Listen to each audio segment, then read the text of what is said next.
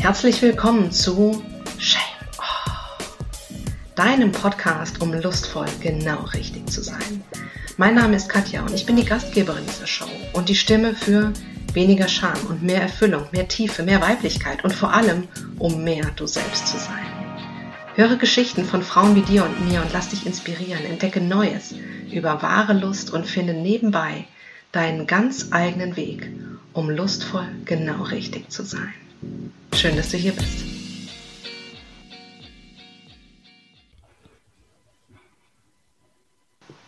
Ich begrüße heute herzlich die Dagmar K. Raimund. Und bevor ich sie zu Wort kommen lasse, möchte ich ein paar Worte zu ihr sagen. So wie ich sie kenne, ist die Dagmar eine so lebensbejahende, humorvolle Frau, die immer unglaublich gut zuhört und sehr, sehr empathisch ist und einfach auch sehr herzliche und warme Ratschläge gibt und einfach wirklich von Frau zu Frau eine unglaubliche Stärke ist und ähm, mit ihrer besonderen Geschichte natürlich auch für Frauen in einer ganz besonderen Lebenslage einfach auch jemand ist, der oder die ähm, ein, ja, ein Verständnis und auch eine, eine ganze Professionalität rund um das Thema hat, was passiert, wenn die Partnerschaft auf einmal auseinandergeht, weil der Mann festgestellt hat, dass er schwul ist. Und ähm, viel mehr möchte ich jetzt erstmal nicht sagen. Ich sage einfach mal Hallo und herzlich willkommen, Dagmar. Hallo, liebe Katja. Schön, dass ich heute bei dir in deinem Podcast sein darf. Freut mich sehr, wirklich. Magst du mit ein paar einleitenden Worten einfach kurz was zu deiner Geschichte erzählen? Ja, das mag ich. Und zwar möchte ich einen kleinen Vorspann halten zum Thema meine Geschichte, weil mir ganz wichtig ist, dass das Thema, um das es auch heute in deinem Podcast, Podcast gehen wird, dass das ein Teil meiner Geschichte ist. Es war ein Teil meiner Geschichte, ja, der hat mich gescheit geprägt und der mich auch sehr stark zu dem gemacht hat, die ich bin heute und wie ich bin heute. Gell? Und dennoch ist ein Teil, der für meine gegenwärtige und zukünftige Geschichte nicht bestimmend ist. Also es ist, wie gesagt, nur ein Teil meiner Geschichte. Und warum ist der nicht bestimmend? Weil ich das so für mich entschieden habe. Und das ist im ja, Grunde großartig. schon der erste, alles entscheidende Faktor, gell? eigentlich ja, zu einer positiven Bewältigung dieses Teils meiner Geschichte. Ja, ja. Und ich habe mir überlegt, wie könnte ich denn jetzt in kurzen, knappen Worten meine Geschichte, diesen Teil, in einem, ja vielleicht sogar nur in einem Satz zusammenfassen. Und dann habe ich gedacht, ich glaube, und so habe ich es noch nie formuliert, das ist jetzt ganz neu für diesen Podcast. ähm, ich glaube, ich würde sagen, aus heutiger Sicht habe ich 27 Jahre, davon knapp 20 Jahre Ehe, eine heterosexuelle Beziehung mit einem über die Jahre zunehmend weniger latent homosexuellen Mann gelebt. So. Konnte man dem folgen? Ich habe es jetzt abgelesen, weil ich selber so nicht nochmal sagen könnte. Aber im Grunde ist es genau das. Ich habe eigentlich wirklich äh, heterosexuelle Beziehung gelebt mit einem Mann, der zunehmend deutlicher, hm, so könnte man es auch sagen, äh, homosexuell war, wenn man so will. Ja, doch. Ich glaube, das trifft Ja, dass gut. Sich, sich, das, sich das dann zunehmend erlaubt hat. Erlaubt hat, dass es sich zunehmend gezeigt hat, dass es zunehmend mehr Raum eingenommen hat. Genau, ja, absolut. Das habe ich natürlich über weite Strecken unserer Beziehung so nicht gesehen und auch gar nicht sehen können, weil ich im Grunde die Puzzleteile, die es schon vor unserer Ehe gab und die es dann auch im Laufe unserer Ehe an der einen oder anderen Stelle gab, also die konnte ich zu dem Zeitpunkt noch gar nicht in Zusammenhang setzen, sodass ich irgendwie ein eindeutiges Bild ergeben hätte. Mhm. Aber im Lauf der Zeit war das Bild dann doch so eindeutig, dass es klar war, wie die Dinge genau sind. Gell? Wie lange ist das denn her? Also wann seid ihr zusammengekommen mhm. und wann habt ihr geheiratet und wer, du hast gerade eben schon 20 äh, Jahre oder 26 Jahre gesagt. Ja. Also wir haben uns 1981 mit 16 als Mitarbeiter auf einer Kinderfreizeit der evangelischen Jugend kennengelernt und eigentlich ziemlich schnell ineinander verliebt. Und äh, nachdem wir ja beide noch so jung waren, hat jeder von uns noch seine theologische Ausbildung hinter sich gebracht. Und dann haben wir 1989 geheiratet. Das war auch, äh, da war dann mein Mann schon ein Jahr in Österreich, der hat dort eine Stelle angenommen und ich bin ihm dann gefolgt, weil ursprünglich sind wir ja beide vom, von der Schwäbischen Alb, zwei Originalschwaben. Ja, und ein Jahr drauf kam dann unser erster Sohn und zwei Jahre später der zweite Sohn. Und was die Menschen meistens sehr interessiert, die sich nicht so mit dem Thema auskennen, ja, habt ihr denn eine ganz normale Ehe gelebt? Ja, wie ist denn das gegangen? Wie kommt man denn dazu, zwei Kinder mit einem homosexuellen Mann? Ja, wir hatten ganz normal Sex und nicht nur zweimal, sondern ja, ganz normale Ehe mit ganz normalem Sex. Was weniger normal war, ja, das waren über die Jahre einzelne gleichgeschlechtliche Kontakte, die mein Mann hatte. Zum Beispiel, als unser erster Sohn ein paar Monate alt war, dann sechs Jahre später, als meine Schwiegermutter starb.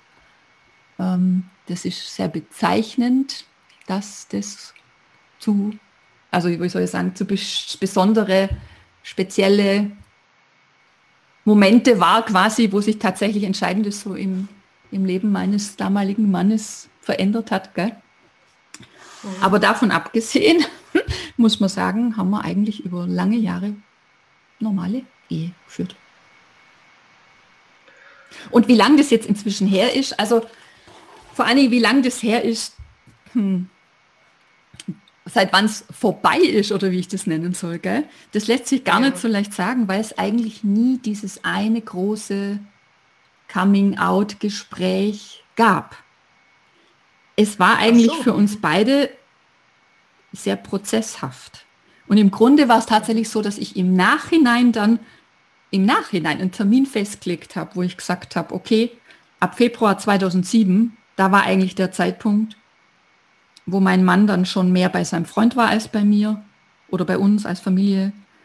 Und das war auch der Moment, wo ich dann mich nimmer länger der Ehe verpflichtet gefühlt habe, wo ich rückblickend sage, okay, äh, da war es dann eigentlich nicht unsere Beziehung, aber unsere Paarbeziehung beendet. Aber das heißt, dass du diejenige warst, die diesen Entschluss gefasst hat. Du warst diejenige, die aktiv geworden ist und gesagt hat, so nicht mehr. Ja, so war das. Und es war aus dem Grund so, weil ähm, für meinen Mann damals, mh, hm, da gab es eine Zeit, wo er noch dachte, ich übrigens auch. Wir kriegen das schon noch irgendwie hin und ich auch glaubt habe, ich kann mich da arrangieren. Aus unterschiedlichen Gründen wäre das wünschenswert zu dem Zeitpunkt für mich gewesen. Zum einen, dass die Familie nicht auseinanderbricht. Zum anderen hing es auch mit unserem Beruf zusammen. Da kommt, kann ich nachher vielleicht noch was dazu sagen, über die speziellen Herausforderungen, die wir da auch hatten. Ähm, aber ich habe dann irgendwann gemerkt, und es war dann spätestens so um 2007 rum, dass das, was wir zusammen noch haben, dass das eigentlich keine Ehe mehr ist. Erinnerst du dich noch daran, was damals so, als auch die ersten ja, Kontakte einfach auch das dann einfach klar war, es gab Kontakte, die er hatte mit anderen Männern, was da die ersten Gedanken waren, als du das gehört hast? War du, warst du da völlig entsetzt und erschrocken oder war es vor allen Dingen verletzend oder ja. Wie kann, wie kann man sich das vorstellen? Also im Gegensatz zu, zu vielen anderen Geschichten, die ich ja erfahre, weil ich ja mit Frauen zu dem Thema als Lebens- und Sexualberaterin arbeite, war es bei mir ja nicht so, dass es diesen einen Moment eben gegeben hätte, wo ich es erfahren habe. Es war bei mir eher anderer Moment, der mir dann im Grunde genauso wie in den anderen Fällen wirklich der Boden unter die Füße weggezogen hat. Nämlich der Moment, als ich realisieren musste, dass das Thema eigentlich nimmer länger ein Thema ist, das wir gemeinsam irgendwie lösen können. Ich habe ja über die Jahre, wo eben diese einzelnen Vorfälle waren, da hat mal jemand gesagt, ja, und die hast du einfach so akzeptiert. Nein, die habe ich natürlich nicht einfach so akzeptiert. Das war auch schlimm für mich. Aber es war trotzdem ja. immer so, dass da so ein, es tut mir leid von seiner Seite kam und ich immer die Bereitschaft hatte, okay, lass uns gucken, wie wir damit umgehen und wie wir unsere Ehe wieder stabilisieren oder so, ja. Und der Moment aber, der für mich mich so aus meinem Leben gekickt hat, war eben der, wo ich gemerkt habe, es ist nicht länger unser Thema, sondern mein Mann ist jetzt an dem Punkt, wo er unweigerlich rauskriegen muss, und das habe ich ihm sogar noch gesagt, dass er wahrscheinlich jetzt an dem Punkt ist, wo er rauskriegen muss und wahrscheinlich sogar ausprobieren muss, bin ich jetzt Fisch, bin ich Fleisch, was will ich eigentlich? Bin ich jetzt eigentlich heterosexuell oder bin ich homosexuell? Und was heißt das für ihn? Ähm, und wie ich dann gemerkt habe, dass er auch ganz bewusst Kontakt zur schwulen Szene sucht, sich einen neuen Freundeskreis aufbaut, zu dem ich dann eben keinen oder kaum mehr Zugang hatte, das war vermutlich der Moment, wo ich gemerkt habe, dass diese Neigung nimmer nur in Anführungszeichen eine sexuelle Fantasie ist, die zwar zwischendurch mal quasi als Ausrutscher, auch in Anführungszeichen, gell, gelebt wurde, sondern dass sie eigentlich nicht mehr an dem festhalten kann und darf, was uns als Paar verbunden hat, sondern dass das jetzt tatsächlich ihn wegbringt von mir und von unserer Ehe und damit mhm. unsere Ehe und auch mein Lebensentwurf und Familie zerstört, im Grunde. Und das war der Moment, das war der Super-GAU, der emotionale. Ja? Also da waren Gefühle von Verzweiflung, totale Verzweiflung. Auch von Scham, können wir nachher auch noch drüber reden, von Existenzangst. Ja, also das war, das war einfach, das war einfach schlimm. Das war ganz schlimm, weil er war meine erste und einzige Liebe in all den Jahren. Ich habe nie vorher jemand geliebt und währenddessen niemand geliebt und eine ganze Zeit danach auch niemand geliebt. Und für mich war irgendwie so klar, es wird nie wieder jemand geben, in den ich mich verlieben kann. Und schon gar nicht jemand, der sich je in mich verlieben könnte. Gell? Der für mich wahrscheinlich ähm, schrecklichste Moment war eigentlich immer der, wenn ich so in der Nacht zwischen nicht mehr ganz schlafen und noch nicht ganz wach ins Bett neben mich gegriffen habe und gemerkt habe, da ist keiner. Das ist so ein wehrloser Moment, wo so alles über einen reinbricht. Und da dann eben diese, diese ganzen Gefühle von nichts machen können, hilflos ausgeliefert sein. Ja, all sowas eben. Ähm, und da sind natürlich dann auch die Ängste hochgekommen, gell? Also eine der, der großen Ängste war, wir haben ja, wir waren ja Pastoren einer evangelischen freikirchlichen Gemeinde. Wir haben bis dahin eigentlich, eigentlich, ja, eigentlich uneigentlich, als äh, Vorbild für die Ehen dort gegolten. Ja, wir waren ein gutes Team und dann sowas. Und die Ängste gingen in die Richtung, natürlich in erster Linie, was, was tue ich da meinen Kindern an? Und das Spannende, das fiel mir heute so in der Vorbereitung zu dem Interview auf, ich habe tatsächlich gedacht, was tue ich da mit meinen Kindern an? Ich? Ich, ja, nicht der Papa, ich. was tue ich meinen Eltern an? Also äh, wie schrecklich, dass ich da meinen Eltern Kummer bereiten muss.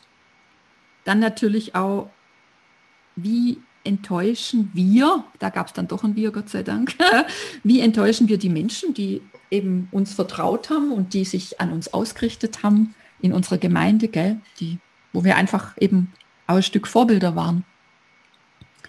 Und natürlich auch so Fragen, wie soll es jetzt weitergehen? Die Gemeindearbeit war Grundlage unserer Existenz als Familie. Und ähm, die Frage war, ja, wie geht es da weiter? Und es hat sich dann auch gezeigt, dass mein Mann gar nicht mehr weiter wollte. Der stand damals dann kurz vorm Burnout und hat dann für sich quasi die Reißleine gezogen und hat dann auch gesagt, ich will nicht mehr Pastor sein, ich will nicht mehr verheiratet sein. Also da gab es einen Moment, wo er alles, wo einfach alles zu viel für ihn war und wo er eigentlich mit allem irgendwie alles beenden wollte.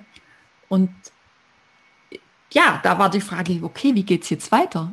Ja, das ist allein beim Zuhören ist das so heftig, dass es mir gerade wirklich schwer fällt, äh, die nächste Frage zu stellen und dazu auch was zu sagen. Aber das, was ich auch, was ich am, also ich glaube, was einfach auch da passiert ist, oder was sehr schnell passiert, dieses, dass, dass der Blick auf den Mann kommt Und darum geht es einfach gerade nicht, weil jetzt geht es darum, den Blick auf dich zu richten, den Blick auf die Frau zu richten. Und auch, dass du sagst, dass du diese Gedanken hattest, was, dass diese Schuld bei dir liegt, dass es überhaupt, dass du überhaupt so etwas wie Schuld empfindest, dass da Scham mit verbunden ist. Und ähm, es dieser, dieser Impuls, dass du das auf dich bezogen hast, das ist was, was ich mir vorstellen kann, dass das auch was ist, was Frauen, die in dieser Situation sind, dass Frauen dazu neigen, weil Frauen diesen Impuls haben, wo auch immer der herkommt, die Schuld bei sich zu suchen. Wobei man hier überhaupt nicht von Schuld mhm. sprechen mhm. kann. Ja? Ist das was, was du so auch immer wieder erlebst, wenn du mit anderen Frauen über ihre Geschichte sprichst oder sie einfach dann auch berätst? Ja, total. Und das ist auch was, wo man gut jemand an der Seite brauchen kann, der einem da diesen Zahn zieht. mhm.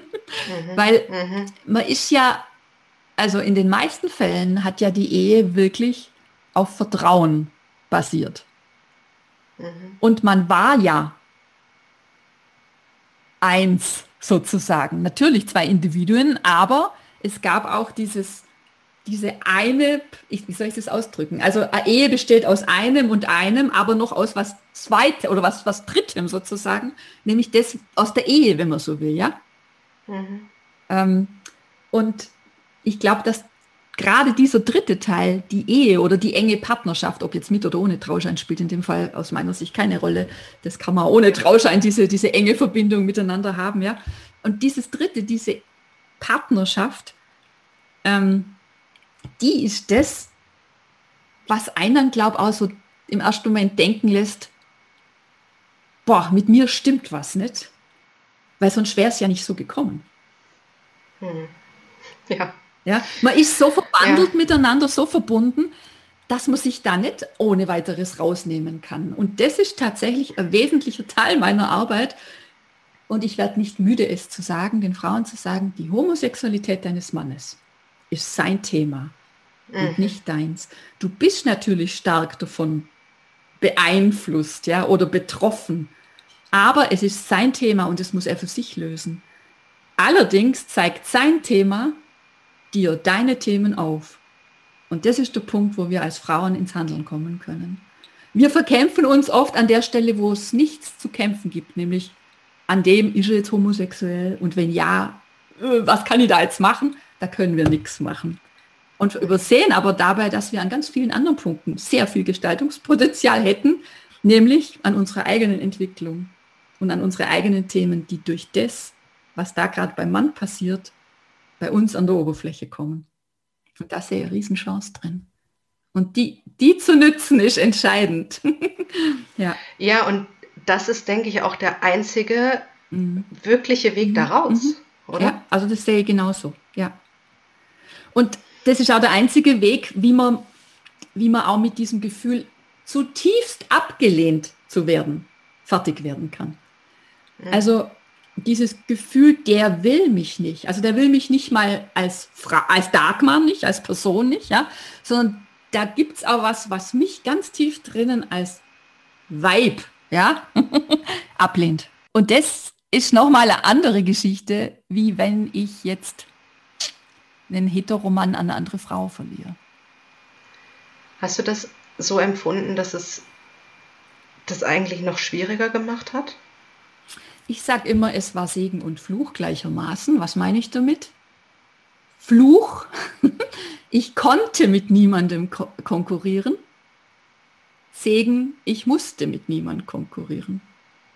Und zwischen diesen beiden Polen, glaube ich, bewegt man sich als Frau in dieser Situation. Ähm, es macht es insofern schwieriger, als da einfach noch einmal eine andere, da kommt eben diese andere Komponente dazu. Also mh, hm, wenn ich heute als Frau sage, mein Mann äh, hat sich getrennt, weil er sich, weil er jemand anderen hat, das ist so, meine Güte, jede dritte Ehe äh, wird heute geschieden, gell? Das, das ist Usus ich glaube, dass da heute weitaus weniger Bilder in den Köpfen der anderen entsteht, die das hören, als wenn man sagen muss, ja, mein Mann hat mich der Schul geworden, in Anführungszeichen in der Ehe, ja, was ja meistens ein Erkennen und Anerkennen im Idealfall bedeutet, des Mannes, ja, dass es erkennt und anerkennt und dann vielleicht leben will. Ja, also das, äh, da entstehen im Kopf des Gesprächspartners sofort Bilder. Du wirst automatisch als Frau irgendwie, wenn der Mann sich outet, mit geoutet, weil die Leute sofort äh, Ideen haben, was denn da wohl komisches kräntisch in der Beziehung und so. Aber da sprichst du auch was Wichtiges an, die anderen, genau mhm. die, die Angst davor, was jetzt in den Köpfen der anderen passieren kann. Mhm. Wie war die? Also, das ist am Anfang natürlich schon, ähm, das habe ich vorher gesagt, eins dieser Gefühle war am Anfang auch Scham. Ja, erstens mal deswegen, weil wir ja ähm, sehr christlich sozialisiert waren und da ja auch bis dass der Tod uns scheidet, ein ehrliches Versprechen von uns beiden war bei der Eheschließung. Mhm. Und unser Ziel war eigentlich, wenn ich sage unser Ziel sowieso, aber es, das Ziel war, dass man beieinander bleibt, aber es gab eigentlich auch gar keine andere Idee, als dass das nicht hätte so werden sollen, wollen, dürfen. Und dann zu merken, dass du das, dass du diesen Lebensentwurf, dass man eben eines Tages, und das erzählen viele Frauen, quasi als Opa und Oma die Kinder zu, die Enkelkinder zuschaut, miteinander, wie sie im Sandkasten spielen, dass dieser Lebensentwurf einfach wegen dieser Geschichte kaputt ist, zerstört ist. Ja. Und dass man das eben nicht geschafft hat, dieses Gefühl von wir haben da versagt. Und irgendwie auch als Frau, vielleicht auch ich habe da irgendwie versagt. Gell? Und das ist, das ist schon mit, mit Scham behaftet. Oh ja, also ja. bei vielen, bei vielen. Und auch die Frage, da waren wir vorher dran, Schuld oder so, ja. Ähm, äh, was stimmt denn da vielleicht mit mir nicht? Wieso passiert ausgerechnet mir das? Was ist falsch mit mir, dass ich überhaupt in Anführungszeichen so ein Mann mir zuwendet, ja? Das sind, das sind so Fragen, die ja. die Frauen haben. Mhm. Ähm, von mir hören sie heute, weil inzwischen x-mal durchreflektiert, dass Schuld sowieso, ähm, ja, dass die Frage nach der Schuld nichts bringt, weil da niemand an irgendwas Schuld hat. Sehr wohl aber ja. hat jeder für seine Aktionen und Reaktionen Verantwortung. Mhm. Und die Verantwortung für mich und meine Reaktionen, meine Gedanken, meine Handlungen, auch im Umgang mit den Kindern zum Beispiel, ja, diese Verantwortung an mich selber zurückzunehmen mhm. und damit entsprechend umzugehen, das ist auch Teil der Lösung bei mir gewesen. Also zu sehen, wo kann ich echt nichts dazu, wo ja. ist meine Verantwortung, was kann ich tun, damit es hier möglichst ohne noch größere Kollateralschäden vonstatten geht. Ja, das war so, das hat geholfen, mir das klar zu machen. Du hast ganz am Anfang gesagt, dass es ein Teil deiner Geschichte ist, der dich jetzt heute auch, der deinen Alltag jetzt, dein Leben jetzt nicht mehr prägt und nicht mehr den Einfluss darauf hat. Und das war eigentlich schon, das waren schon die klaren Worte, dass du da wirklich den Weg rausgegangen bist, dich ja befreit hast, gestärkt hast, Chancen erkannt hast. Erzähl von deinem Weg, wie hast du das geschafft, da rauszukommen? Also hast ja die ersten Dinge schon gesagt, aber wie ging das weiter? Also es gab eigentlich zwei heilige Momente, die nenne ich gern so, weil das so, das mhm. waren einfach besondere Momente. Und witzigerweise haben beide in meiner Küche stattgefunden, obwohl ich ja gar nicht die große Köchin wäre. Aber vielleicht liegt es daran, weil es eine Wohnküche war. Jedenfalls der eine war, dass mir irgendwann ganz klar war, dass ich unter allen Umständen, und das habe ich eigentlich schon gesagt, Gestalterin meines Lebens sein muss. Dass ich irgendwie mir jetzt nicht das Heft aus der Hand nehmen darf, nehmen lassen ja. darf, ja, und ja. dass ich eben noch weitere Kapitel schreiben kann in diesem meinem Lebensbuch. Ja.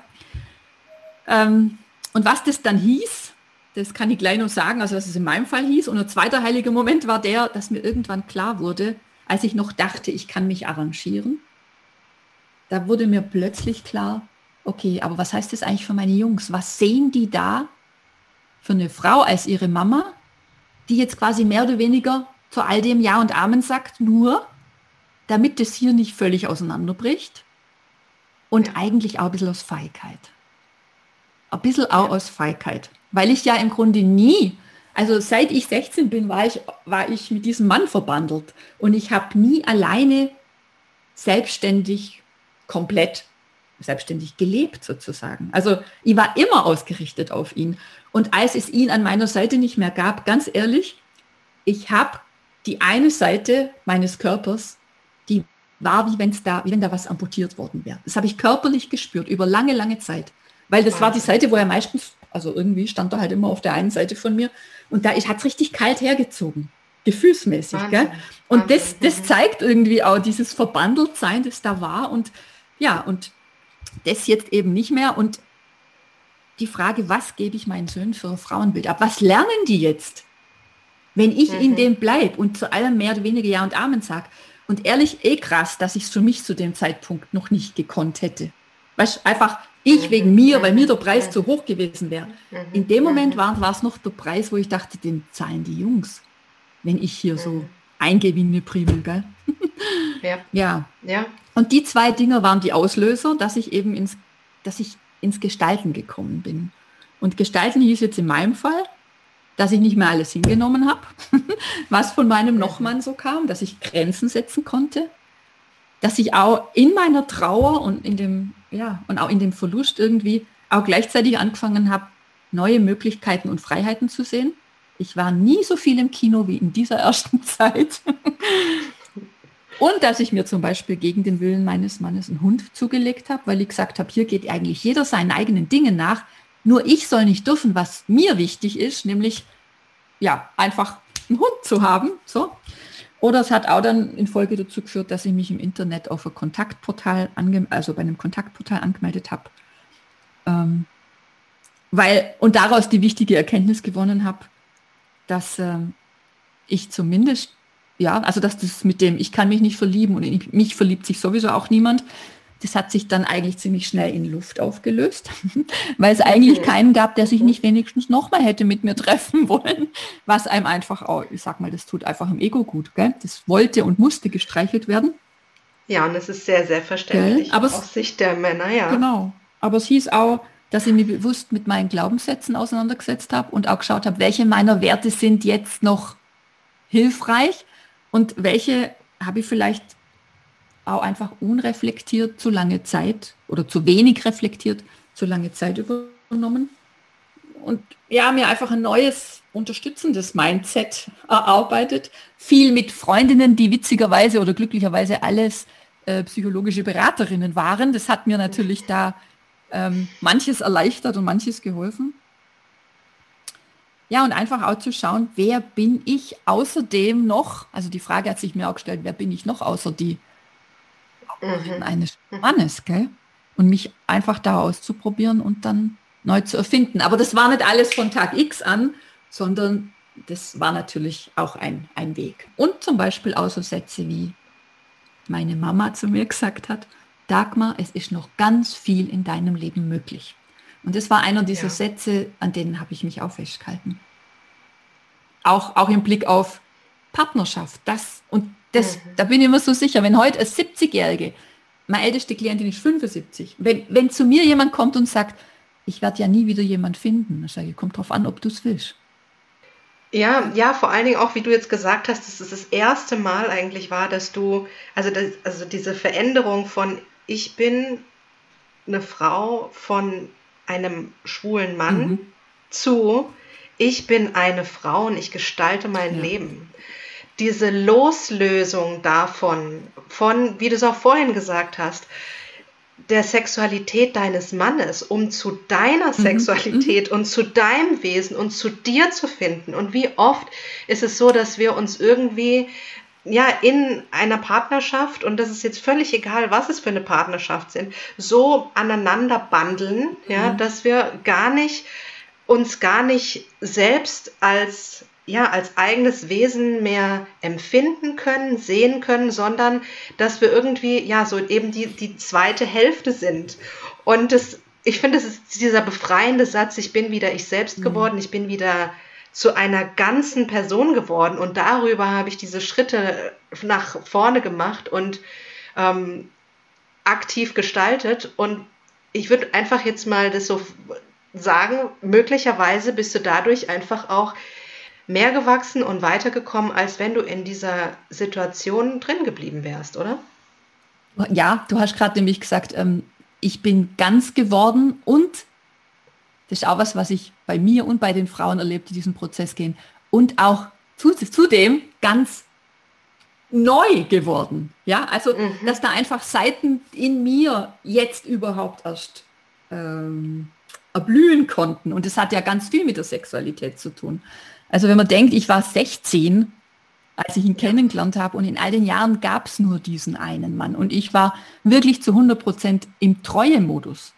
Ich habe nicht mal gesehen, wenn mich jemand angeschaut hat. Nur deswegen konnte ich ja auch glauben, dass kein Mensch sich jemals irgendwie nach mir umdrehen würde. Ja? und, ähm, und da zu merken, dass das so äh, gar nicht stimmt und dass, und dass ich im Grunde fast ein bisschen wie soll ich das sagen? Also, dass ich im Grunde nachreifen darf, was meine eigene Sexualität anbelangt. Und dass da ganz viel Lebendigkeit drin liegen, liegt, ja. Das mhm. war, es war eine ganz spannende und wichtige äh, Erfahrung. Man sagt ja auch immer wieder, dass eigentlich auch so, also dass Tiefschläge mhm. in unserem Leben sich dann doch irgendwann wenn wir es zulassen, wenn wir daran glauben, als Geschenke und eigentlich auch als ja wirkliche Stärken dann einfach auch entwickeln. Was ist das für dich geworden?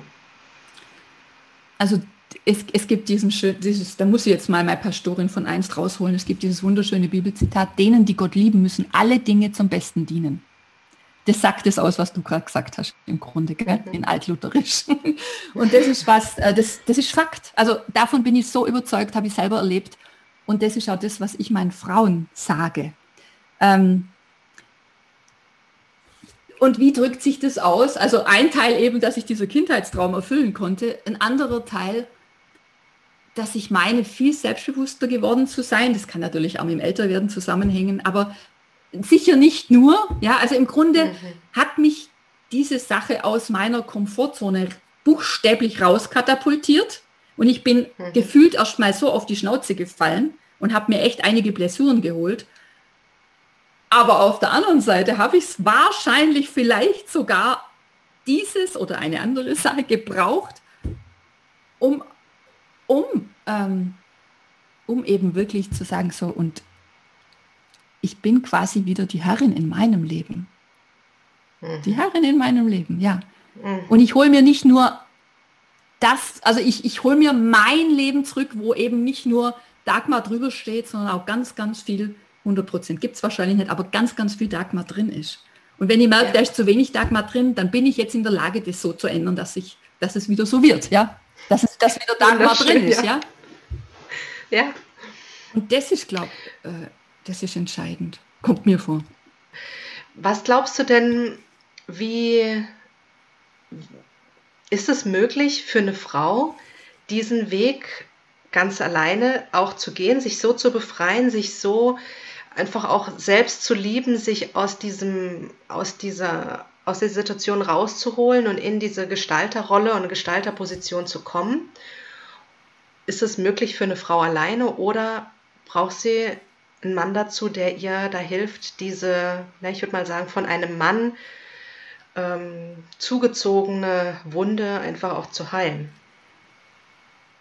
Ja, also ähm, ich sag dir mal, als ich das gelesen habe, die Frage, die du mir da äh, gestellt hast im Vorfeld, da habe ich gemerkt, wie mir der Gedanke, dass man einen Mann dazu brauchen könnte, nicht gefällt. Mhm.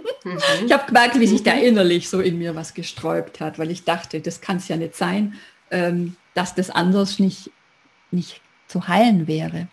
Und ich bin ehrlich gesagt auch davon überzeugt, dass es anders auch zu heilen ist. Das wollte ich doch hören. Ich weiß, aber ähm, ich, es, gibt ein klein, es gibt ein Aber, aber da komme ich glaube noch dazu.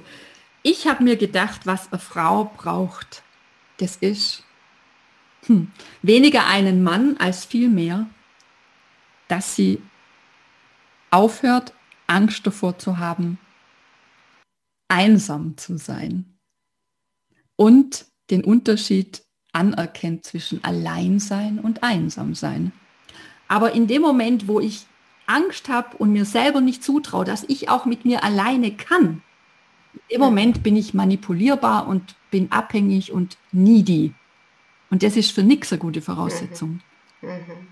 Und wenn ich aber dahin komme, dass ich sage, ich bin mir die wichtigste Person. Nicht aus Egoismus, sondern weil ich tatsächlich die Person bin, die für mich mein Leben regelt, die für mich meine Entscheidungen trifft, die für mich dafür sorgt, dass ich mich um meinen Körper und meine Seele und meine Sexualität kümmere. Deswegen bin ich mir die wichtigste Person. Und mache ich da einen guten Job? Würde ich den Job jemand anderem geben, der so macht wie ich? Wenn nicht, dann muss ich was bei mir ändern. Das ist eine tolle Sicht. Ja? Das ist eine tolle Sichtweise, ja. und, ja. Und wenn, wenn, wenn ich quasi da hinkomme, dass ich sage, ja, ich bin da die Richtige dafür und wenn nicht, dann sorge ich dafür, dass ich die werde und lerne das, und lerne auch mit mir alleine es gut zu haben. Wenn ich dann den Wunsch habe, wieder einen neuen Partner zu finden, dann mache ich das nicht, weil ich es brauche, sondern weil ich es will. Und das sind zwei völlig andere, andere Ausgangspositionen. Ja. Und ähm, ich ziehe dann automatisch im Übrigen auch ganz andere Männer an, nämlich auch solche, die mich nicht brauchen, sondern die mich wollen, weil sie wissen, ihr Leben wird dadurch schöner und bereichert. Ja. Völlig andere Ausgangsbasis, gell? Völlig anders, völlig andere Qualität. Das ist nicht dieses Ich brauche mhm. es, sondern es ist, ja, ich. Genau. Ja. Und genau. dass einem dann natürlich als Frau es gut tut, wenn man merkt, so wie ich ja auch gemerkt habe, ach, das stimmt gar nicht, dass keiner sich nach dir umdreht. Und nee, ähm, es gibt Männer, die sagen doch glatt, du bist attraktiv und die würden dich gern wieder treffen und könnten sich alles Mögliche vorstellen mit dir. Ja? Das tut natürlich gut. Ja, ja. Und das soll ja auch so sein und das darf ja auch so sein. Für mich hat es ja? so gepasst, aber ich kann mir auch eine Frau vorstellen, die sagt, Internet kommt für mich nicht in Frage und ich will gar keinen Mann mehr. Ja, deswegen muss die doch nicht todtraurig äh, bis ans Ende ihrer Tage bleiben. Nein. Also auf keinen Fall. Gell? Es gibt, also ja, ich denke, da gibt es unterschiedliche Möglichkeiten, wie man, wie man wieder na, ich, wie man wieder, ich wollte sagen, wie man wieder ganz werden kann, aber ich will jetzt mal sagen, wir brauchen, um ganz zu werden, uns selber. Und alles andere ja. kann dann noch, wenn man möchte, Sahnehäubchen sein. Eher so. Ich glaube, ich sehe es eher so, ja, doch. Mhm.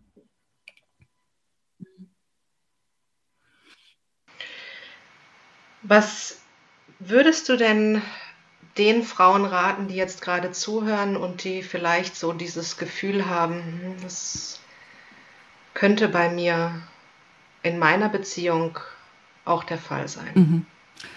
Oh Mann, ja.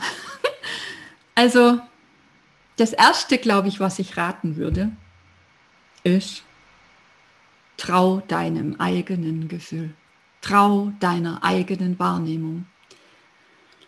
Das ist mit auch unter Umständen Schwierigste, weil es ja nicht wenig Männer gibt, die, hm, die ganz lange, das ist mir zum Glück erspart geblieben, die ganz lange leugnen vor sich selber und oder vor ihrer Partnerin, dass das ein Thema ist für sie.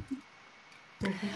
Ähm, ich war ja auch immer mal wieder gefragt, gibt es eigentlich eindeutige Hinweise, woran man merken könnte, dass der Partner schwul ist? Es gibt Hinweise, die sich so im Laufe der Zeit unter Umständen zeigen, aber aus meiner Sicht gibt es einen, der wirklich eindeutig ist. Und das ist der Moment, wo eine Frau sich denkt, könnte es vielleicht sein, dass mein Mann schwul ist? Weil ohne Grund mhm. kommt das einer Frau, die mit ihrem Mann häufig über Jahre hinweg lebt, eigentlich nicht in den Sinn. Mhm. Eigentlich kommt dann das nicht in den Sinn.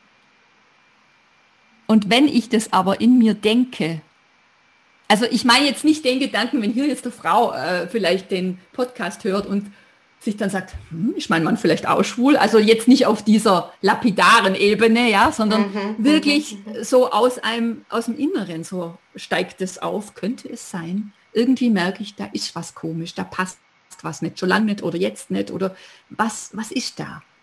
Ich denke, dass das in den wenigsten Fällen gänzlich ohne Grund in einem aufsteigt. Und dem sollte man nachgehen. Das eine, was ich ganz wichtig finde, dass die Frauen sich auch dann nicht falsch machen für diese, diese Ahnungen. Ist natürlich ja. schwer, weil normalerweise eine Beziehung auf, auf Vertrauen basiert. Und in dem Moment, wo ich als Frau anzweifle, was mir mein Mann sagt, bin ja ich vor mir selber eigentlich die Böse, nämlich die, die nicht vertraut. Schwierige. Situation. Mhm. Und dann trotzdem zu sagen, ja, aber ohne Grund werde ich es nicht haben. Was ist da los? Und ich habe Frauen, ich habe Klientinnen, da schreit alles gen Himmel, dass der Typ eindeutig ein Doppelleben führt und sich für Männer interessiert. Und dennoch halten sie an dem fest, aber womöglich, womöglich ist doch nicht so und ich täusche mich. Mhm. Und das ist wirklich, das ist eine ganz schwere Hausaufgabe, an den Punkt zu kommen, wo man sagt, okay, also an dem ist einfach nicht zu rütteln. Und da wirklich den Mut zu haben, echt hinzuschauen. Und der erste Schritt ist eben diese, diese äh, kognitive Akzeptanz dessen, was ich da sehe. Ein zweiter Schritt ist dann die emotionale Akzeptanz. Wie ist es denn, wenn man mit dir arbeiten möchte? Wie kann man, was gibt es für Möglichkeiten, mit dir zu arbeiten? Wie kann man sich Rat und Hilfe bei dir holen? Also ähm, die Art, wie man mit mir ich würde mal sagen, am nachhaltigsten arbeiten kann, ist, äh, man macht sich mit mir ein kostenloses Orientierungsgespräch aus. Das findet man auf meiner Webseite zum Beispiel. Mhm, die wir in den Show Notes verlinken. Genau, intima.com. Ja. Ähm, dort nehme ich mir ausführlich Zeit. Bevor man zu diesem Termin kommt, habe ich vorher, glaube ich, schon erwähnt, gibt es äh, einen Fragebogen, der alleine schon ein super Coaching-Tool ist, sagen die Frauen immer wieder, weil sie sich eben mal klar machen, wo stehe ich denn gerade und was sind eigentlich meine Herausforderungen und wo will ich hin und auch die Frage, wie committed bin ich eigentlich, um eine Veränderung in mein Leben hm, zu bekommen. Und da wird ihnen klar, wo sie eigentlich jetzt gerade stehen und wo sie eigentlich hinwollen und dass sie oft schon viel mehr wissen, als sie eigentlich geglaubt haben. Ähm, und das ist so die Grundlage und Vorbereitung auf dieses erste Gespräch. Und dieses Gespräch ist wirklich kostenlos und insofern unverbindlich, als dass es keine weiteren Gespräche nach sich ziehen muss. Es bringt aber aus meiner Sicht schon etliches an Klarheit. Also auch wenn eine Frau sagt, das, ich will nicht mit der Dagmar, dann ist das, dann kann sie aus diesem Gespräch und aus diesem Fragebogen dennoch für sich Entscheidendes rausnehmen. Ja, also mhm. das kriege ich so zurückgemeldet. Sollte sie dann, sollten wir beide übereinkommen, dass wir die richtigen füreinander sind, dann ist es in den meisten Fällen so, dass wir über fünf Monate miteinander arbeiten. Das hat sich so über die Jahre rauskristallisiert, dass das eine gute Zeit ist, weil ich am Anfang kürzer das hatte und dann habe ich festgestellt, eigentlich muss ich die Frauen immer dann entlassen, Schrägstrich, sie, sie müssen quasi oder wollten nachbuchen, wenn man so will, weil es einfach eine gewisse Zeit braucht, um den Mut zu bekommen, tatsächlich dann auch die Entscheidungen zu treffen, die notwendig sind, um wieder sein eigenes Leben zurückzuholen. Gell? Mhm, mh. Und das hat sich eigentlich ganz gut äh, bewährt. Wie fantastisch, dass es dich gibt, Dagmar, mit deinem tollen Angebot. Denn was ich auch schon gehört habe, ist, dass es so viele Angebote gibt für Männer, mhm. die feststellen, dass sie homosexuell sind und nicht in der richtigen Beziehung sind aber es gibt gar nicht so viel für Frauen und du fängst das auf mit ja mit so viel Erfahrung, Expertise und ja und deiner ganzen wunderbaren Art. Ähm, herzlichen Dank, dass es dich gibt und dass du da bist für diese Frauen und einfach den Weg aus dieser Misere, ja, den Weg zeigst oder die Möglichkeiten zeigst und einfach zuhörst, unterstützt und einfach nicht müde wirst, immer wieder zu sagen, dass es ja so viele Möglichkeiten gibt und dass auf die Frauen eine Zukunft wartet, die so viel schöner und so viel erfüllender ist, als sie sich das in dem Moment, in dem alles zusammenbricht, einfach nur vorstellen können. Ja, das würde ich so bestätigen. Und das Schöne ist, dass die Frauen das auch tatsächlich für sich dann so erleben. Mhm. Und die, die Feedbacks auch so sind. Und das ermutigt mich natürlich auch, an dem Punkt weiterzumachen. Und äh, ja, das wirklich auch als, als meine Berufung zu sehen. Herzlichen Dank. Und man kann natürlich noch sagen, die Dagmar schreibt auch gerade ein Buch, ja. denn auch Bücher gibt es nicht wie Sand am Meer zu diesem Thema. Mhm. Und ähm, ja, sie schreibt wundervoll und wir freuen uns schon sehr darauf. Und damit ähm, bedanke ich mich für den Besuch, für das Gespräch, für deine Offenheit, auch dafür, dass du dich für uns nochmal in all das Gefühlsleben mhm. hineinbegeben hast. Mhm. Es ist einfach ein, ein prägendes Erlebnis, eine emotionale Achterbahn mhm. ähm, und dass du das nochmal für uns so durchlebt hast, mit uns, ja. für uns. Auch herzlichen Dank dafür. Ich sage danke, dass du so wundervolle Fragen gestellt hast, die sicher auch vielen Frauen, die betroffen sind, da ein Stück aus dem Herzen gesprochen sind und gefragt sind. Und danke für die Einladung, dass ich heute da sein durfte bei dir. Sehr okay. gern. Und wie gesagt, die, auch die Internetadresse von der Dagmar findet ihr in den Show Notes. Und damit sage ich Tschüss, Dagmar. Danke, tschüss. Falls du noch mehr über Shame Off wissen möchtest, dann komm doch einfach auf die Webseite unter www.shame-off.com findest du weitere Artikel und vor allen Dingen auch die Möglichkeit, dich für den Newsletter einzutragen, über den es ganz exklusive Shame Off News, Liebesbriefe, Inspirationen und einfach tolle Dinge direkt in dein Postfach gibt. Also www.shame-off.com damit verabschiede ich mich wirklich für heute und ich wünsche dir einen lustvollen, wunderbaren Tag und denk immer dran, du bist wundervoll. Mach's gut.